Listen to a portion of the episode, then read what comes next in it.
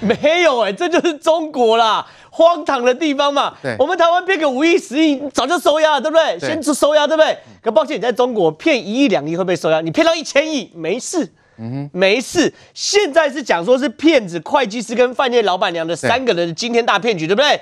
连骗子的本名叫什么，现在还没有人知道，这、嗯、是荒唐的地方嘛。他们说用化名是？化名呐、啊，今天总投资金额是多少？五千五百亿台币哦。对。然后呢，昨天发出 email 告诉所有员工，我们武汉逢星没有复工生产计划，请全体员工于二零二一年二月二十八号提出离职申请。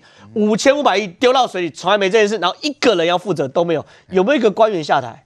也没有，也没有哎、欸，武汉也没有人下台、欸，对，这是这是最荒唐的地方啊！这个故事我从头跟大家讲，嗯，这故事是讲。骗子是谁？骗子现在叫做曹三，是不是真名都不知道，没有人知道叫什么名字，只知道他过去有手上非常非常多名片，他名片夹打开有台积电的名片，有 Intel 名片，有宏基的名片，各式各样的名片，他就靠这套在江湖混饭吃。然后呢，另外叫做龙伟，龙伟他听说是有会计师的背景，有一次喝醉的时候抱怨，哇，一个月现在工资是一两万人民币，干完这票我要赚一亿，然后我要走，然后我要退休。第三个叫做李雪燕，现在是唯一一个。照片上有的人，其他人哦都不知道是不是真的，唯一就是让上面让李雪燕，这这三个人之后李雪燕确定过去搞什么开饭店的，然后做中药生意的，结果呢这三个人都在一起哦，最后呢潮汕那个骗子当武汉红星的董事，然后呢龙伟哦当武汉红星的董事长，李雪燕当总总经理兼董事，就这三个人哦，然后呢开始跟武汉哦武汉市政府申请大笔大笔的经费，为什么申请大笔大笔经费？很简单，没有办法。中国中央要求嘛，恢复到一九六零年代全民大炼钢的时代嘛。你只要有提出计划，我就给你资源；你只要有个样子，我就给你更多资源。你如果可以把蒋尚义、蒋爸找来，我给你无限的资源嘛。这就是那个时候整个中国的氛围啊。二零一九年中美对抗大战的时候，中国知道要脱钩了嘛？他们知道如果一脱钩倒霉就晶片嘛，开始大笔大笔的撒钱。他们认为。二一九六零年代的全民大炼钢，我请全中国能力，我可以炼出品质好的钢。我现在请全中国能力，我哎，现在是六十年后，中国更有钱啦，技术更好，我一定可以炼出更好的钢。我即便怎么可能做不出来？结果是什么？你知道这三个人凑在一起，第一件事干嘛？要挖一个有名牌的人过来，叫叫蒋尚义，对不对？他找了一个前科去跟蒋尚义讲，他先跟前科讲，你只要挖到蒋尚义，我给你一百万人民币。然后呢，你蒋尚义挖了，蒋尚义要多少钱，我都给他。蒋尚义的徒子徒孙要多少钱，我全给。后来那些台积电哦，在台湾拿两百万、三百万，对不对？到武汉火星拿两百万、三百万人民币啊，一次加薪加五倍，去不去？当然去嘛。蒋上亿来了，台积电人马来，他接着需要什么？爱斯摩尔的光刻机，对不对？爱斯摩尔光刻机那时候武汉红星怎么拿到？大家都是一个大问号，大家都拿不到，为什么武汉红星拿得到？原来。爱斯摩尔派人呐、啊、去武汉红星当地去做科研，发现第一个蒋爸老交情了嘛，过去就是蒋爸跟爱斯摩尔一起一起开发十四纳米的嘛。对。然后呢，他们说。对于艾斯莫尔的来，要招待有招待，要送字画有字画，要送礼物有礼物，就回过头来给武汉红星极高的评价，艾斯莫尔光刻机就拿到。哦，所以你又有人又有器材，你何愁没有大笔？哎，那他们钱是也到处都连带来，是不是？政府给，然后呢，银行也通通都给，他们真的有自己出钱吗？两亿啊，他们用两亿的杠杠杆玩五十五千五百亿的游戏。哇！然后呢，现在呢，这个案子确定烂尾了，对不对？确定烂尾。三个人一个人都没有被收押，然后当初核定这个策略的官员没有一个被收押，然后呢，现在最新讯息，这三个人在广东开新公司，哦，也搞晶片，到其他地方也搞晶片，又搞晶片，这就是中国荒唐的地方嘛。是，所以整件事情我讲完了，离不离谱？当然离谱吧。为什么没有人被收押？很简单吧。我今天如果有官员被收押，或者说我今天曹山龙伟跟李雪燕被收押的话，代表什么？中国被骗了。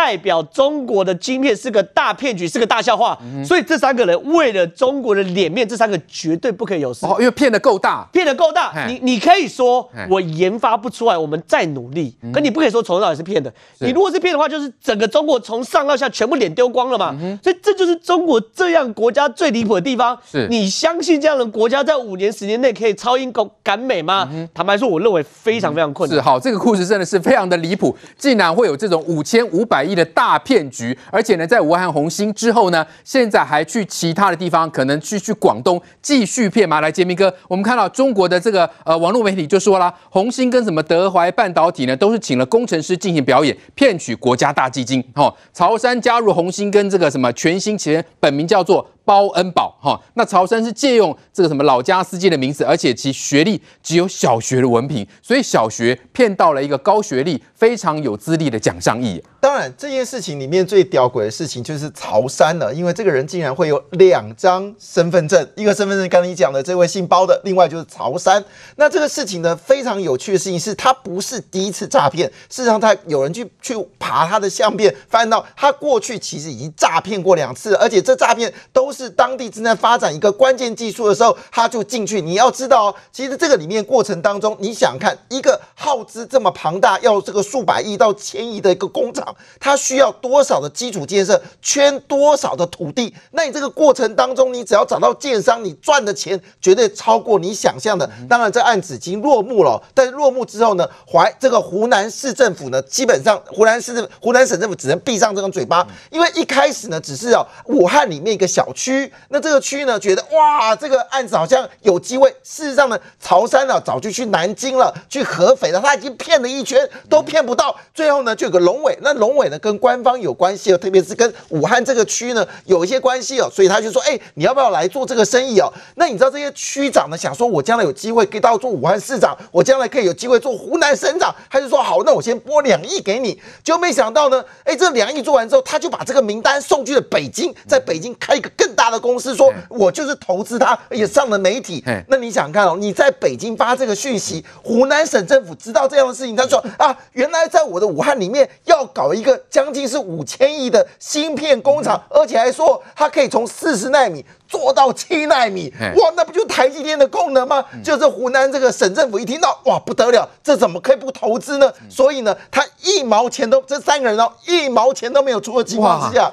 全部都用别人的钱，用政府的钱，用银行的钱。接着，湖南省政府就立刻有请银行来投资，然后要求武汉市政府列为这个重点培养。你要地给地，你要人给人，你要工厂给工厂，全都是空手道。但是你看到工厂就盖起来了，中间。就当然就上下其手，而且他做的多漂亮呢！他把蒋尚义拿过来的时候，蒋尚义不就带了一堆这个台积的员工嘛？他们是专业人士啊。那特别呢，这一招很重要。就我们刚才说艾斯摩尔，因为之前呢，紫光之所以做大呢，是因为有英特尔的背书。好，英特尔说要跟紫光合作嘛，但现在紫光已经快要倒掉了嘛。好，那他就把这个艾斯摩尔拿来，哇！竟然有一家工厂在武汉可以买到全世界最棒的艾斯莫尔机器，而且还七纳米。那当然这件事一定震动到北京政府啦，所以再加嘛。是，当然最后结果是骗局长。那蒋尚义难道没有发现被骗吗？蒋尚义去了才发现。蒋尚义当然你要知道。这他去，因为他是在当之前呢，他有一段时间呢在中芯半导体，那一点落寞，人家请过来，那蒋尚义对自己的这个技术也有也有信心，所以呢，既然政府有给钱，他就去做了。但是蒋尚义发现到一件事，后面的这些过程当中，他跟一群完全不懂半导体人在鸭子跟。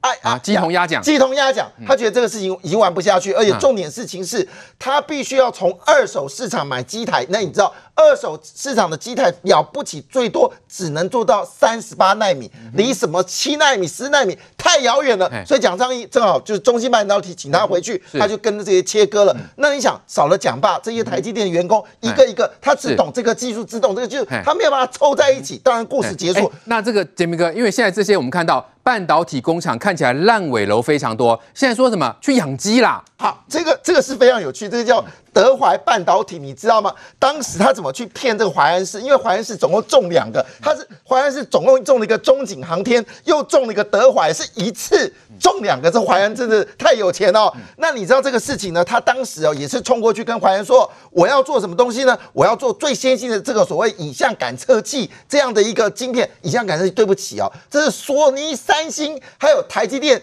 呃，世界先进才有的技术哦。那你知道影像感应车在你的车子也需要影像感测器嘛？你玩游戏机也要影像感测器嘛？我们的手机也要影像感测，这是高科技。就他跟淮安市一讲完之后，这两家公司，一个一个叫中景航天，一个就是德怀啊。那你知道德怀呢，跟这个呃淮安市的这个市党被书记，他是拍板这样讲的。他说呢，他要做中国第一，世界第二。梦呃，追梦三星啊，哇，一二三都有了，口号喊得非常大。你讲的这淮安市政府听了真的是心里也开心，专案在江苏呢就把这个案子给签下来了。那现在重点这地方了，重点是呢，现在那个工厂呢，已经是人长得草长得跟人一样高，然后呢，他们说。发现到一件事，鸡在里面哦，特别肥，因为那边很多虫，所以这个鸡拿去卖哦，还有赚一点钱，赚的比他做晶片还要赚更多钱。像这样的案子还有多少，我们真的不知道。为什么这么说呢？因为这一次哦，我们在去年就谈到嘛，中国在去年只光到一到十月就增加了。一万两千家的半导体跟晶片公司，对，哎，你要知道台湾这么大哦，我们能够上什么？呃，台积电啊、联电啊、世界先进啊，好，这些公司把人算算了不起，就有十几家。你把 IC 设计公司算进来，也不过一百家。我们台湾这个半导体产值就可以高达四五兆元了。是，可是他们用了一万两千家。总共是三十六个省，嗯、那其实每一个省不都有一两万家吗？对好了，这个事情看起来这只是一开始，是后面暴雷的事情恐怕还真多。OK，好，所以看起来中国的这个全民大练心哈，似乎是完全的是一场骗局。有这么多上万家公司都要去跟政府求补助。来，国栋哥怎么看？现在我们就说全球是晶片荒哦，哈，包括德国、美国的汽车工厂都是这个停工哦、停产的哦。所以在这种情况下，中国的练心是用这种骗的方式。也难怪人家就说中国的车用晶片恐怕这个缺损哦，这个短缺会长达十年之久哦。短缺十年之久，可能中国的所有车子的生产可能都停摆了。哎，拿晶片作为骗局的一种工具哦，那只有中国敢呢。嗯哼，那个那个投资下要有多大？那个千亿，那个千亿的，不是不是小骗子可以可以玩的东西耶。他们既然敢玩这种东西，这说明什么？骗中国的地方政府是最容易的。现在你只要进入他们的网络进去看啊，有一个有有一个叫做无修饰的中国，你去看，刚刚养鸡还不错啦。先把中国在最忙的一件事是什么？在炸楼，然后烂尾楼就开始要炸掉嘛。嗯，不然都摆在那里，城市全部都是烂尾楼，怎么弄呢？现在炸的最严重的是河南郑州。哦哦，一栋一栋在那里炸。你怎么会搞这样？那当时就是因为搞房地产，让大家觉得说，哦，这是暴利啊，可以图利的，全部都投进去。然后政府会不知道吗？当然是勾结嘛，怎么会不知道？刚刚前面在讲这个晶片，我又怀疑这个政府会不知道，这不是上下勾结，怎么可能让这些骗子可以玩得起来嘛？骗大，你反而对他没有办法。骗小抓到枪毙，骗大你反而对他，因为签的官员也不敢这个，对，也不敢动他，官员乌纱帽也不保。所以现在不，你到只只要去中国看的话，很多那种大城市里面有，一栋一栋最高的楼，那都是乱烂烂尾楼，已经停在那里了。对，那都是一个标记，不是说它盖不下去，那就是贪污、政商勾结的一个证据在那里。现在中国人现在都已经很聪明了，经常就拿手机到处去拍，到处拍这些，然后 po 上网，让你自己去看。你看，你真的每一个地方都有了，甚至连鬼城不断的增加，整个城市好像是开发新市镇一样，没有半个人，也没有人买。那当时是怎么会盖出来的呢？他们从来不检讨说，那当时政府怎么核核准这块地给他们盖？银行贷款借钱，那些商人到哪里去？一个也没抓。现在只有忙着在那里站，可是很奇怪啊！给大家看啊、哦，这是最新的，习近平习大大公开宣称，大陆人均 平均真的假的？一万美金，人间奇迹啊！奇迹真的是奇迹 啊！又创造奇迹。他们的总理才讲有六亿人口，一个月不过是一千人民币不到啊！对，结果现在居然。主席是讲说，嗯哼，一万美金啊，哎，快要全部脱贫了，嗯哼，再努力一把吧，这就是他们共产党最终的目标。是，你怎么能相信他们呢？如果他今天的晶片厂能够解决给全世界看的话，啊，大家认为说，哎呦，习近平讲的话可信，他连这个都没有办法解决，你要告诉全世界说，你们的人平均已经一万美金了吗？好，再来关心中国中央国务院在二十四号印发的国家交通网的规划纲要，其中呢一个点引发外界的议论，就是终点站在台北，而且中国媒体说这是认真的哦。来看 VCR。称全世界最长的城管隧道，连接香港、澳门和广东珠海的珠港澳大桥，在二零一八年正式通车，盖了许多跨海大桥的中国，如今公布最新交通规划纲要，终点竟然出现台北。根据中国国务院二月二十四号印发的《国家综合立体交通网规划纲要》，以首都北京为起点放射，当中一条由北京经过衡水，再到长江三角洲发展重镇阜阳，发展出支线；一条到港澳，另一条则到黄山、福州，最后落脚台北，共有六条主轴、七条走廊和八条通道。中国媒体观察者更是斗大标题写着“修路到台湾，我们是认真的”，而且清楚写出规划期就在二零二一年到二零三五年。不过对此，陆委会回应，这是中国一直以来的片面说法，从来没有和台湾官方沟通过，明显和善意和解背道而驰。好，铁路的终点站在台北，这是真的吗？来，正浩，这是有梦最美，还是又在骗呢？哎，这个梦已经做了快二十年了。你看，我特别去找出来，二零零八年的，你看。这中长期铁路网络规划，中国二零零八年的规划，二零零八年的规划，你看这个红色是什么东西呢？就他们未来预期啊，哈，未来会新建的部分。那我特别往下看，哎呦，这好像有连到台北哦。我们把它放大看，下面这就是放大部分，你看是不是也有从福州连到台北？所以这他们从一直以来对他们来说的想象嘛，对不对？他们就认为，哎呀，有一天我们终于可以把这个这个铁路拉到台北。可问题是你从二零零八年想到现在。二零二一年了，然后新的规划说二零三五年可以完成。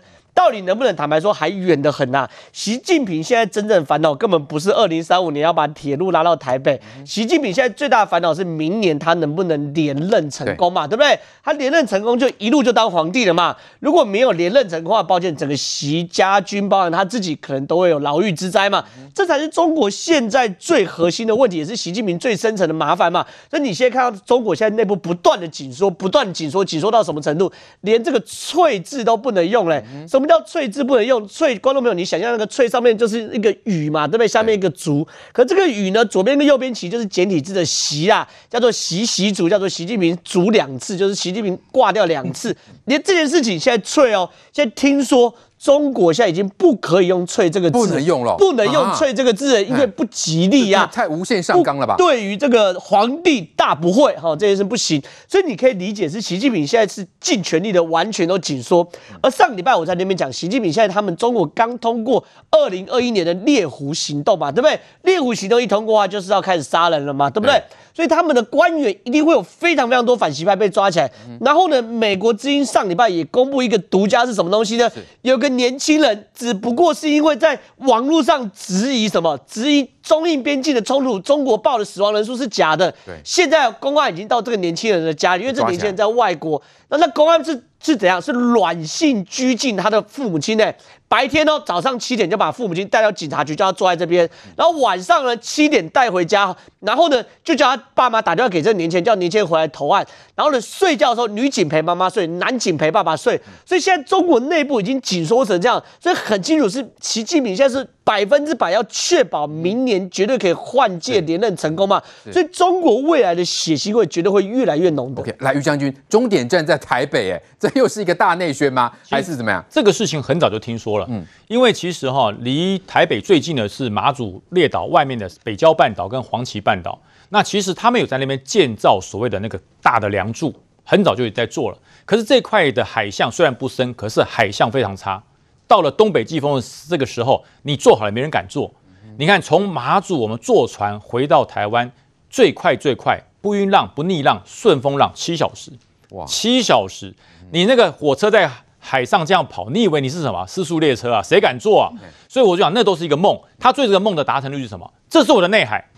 当我把这个铁路勾起来之后，我就跟国际讲：哎，你美国的航空母舰不要再过来了。台海变内海，哎，变内海喽！我整个高速铁路架起来了。问题是有梦最美，你办不到嘛？第一个，我又不是你的国土，现在中华民国不属你管嘛？对，你建到我家，你说建就建啊？对吧？你怎么建到月球去？对，所以我说。中国解放军干了很多好笑的事，中国官方干了很多好笑的事。印度这个事更好笑。刚才郑浩讲那个翠不能用，我想中国现在有东西不能卖，你知道吗？翡翠不能卖，翡翠也不能卖。为什么？翠叫做习习族，哎，那那翡呢？非习习。哦，哇，都不能卖，都大不敬，都不能卖，所以翡翠变上等玉。翡翠叫上等玉，不能卖翡翠，所以他这个文字狱已然形成。对于这一位在海外，他只是接受美国之音的访问，说：“哎，那个在西藏哈，哎，在西藏边缘跟印度那个，说中国只有四个人这个阵亡，你觉得可能吗？”这个这个人叫什么？你知道？这个人叫王靖宇，这个年轻人，他只说：“哎，不太可能吧？就这样子而已哦。”不太可能质疑而已，他的爸妈就被软禁，近乎软禁了，就陪你一起了，陪你过夜，陪你讲话，陪你吃饭，三天回中国到案说明。天哪，各位，你还对中共的政权有任何的遐想吗？话都不能讲，字都不能写，所以我讲，大家对于中共的幻想，醒醒，这是一个暴力政权，他是要吃掉你，而不是要。救你，他要解放你，他要用掉你，他要把你整个灭亡掉。所以我觉得这段时间不要说什么台北高铁，我们不要这个高铁。如果今天你是一个雍容大量，把我们当成自己人的人，我欢迎。今天你就不是啊，你卷过来是你第一个局限内海，第二个你要用武装武力直接可以透过这个铁路来统统一武统台湾，谁想被你武统？他们过去也曾经说要怎么过海隧道，还要还要遁地，一个遁地，现在是要高架。现在要高架，哦，现在是高架的。对，它因为遁地不可能嘛。台湾的这个海峡水深两百公公公尺以上，你要弄到多深啊？对，所以说他现在改成高架，所以做了几个桥，他不是，他就是说我是玩真的，他不是说真的要玩真，他就在那个黄岐北郊做几个大的柱子，就你看我真的要做哦，我真的要做，哎，建一条铁路跟搞几根柱子那差多少钱啊？但就是表示我二零三五年我会达成，我们等着看吧，达不达得成？他。跳票的事情何止这一个？你把西藏的事解决一下吧，你把中印边境的事解决一下吧，不要老是柿子挑软的吃。告诉你，我们台湾不是软柿子，你吃不下去的。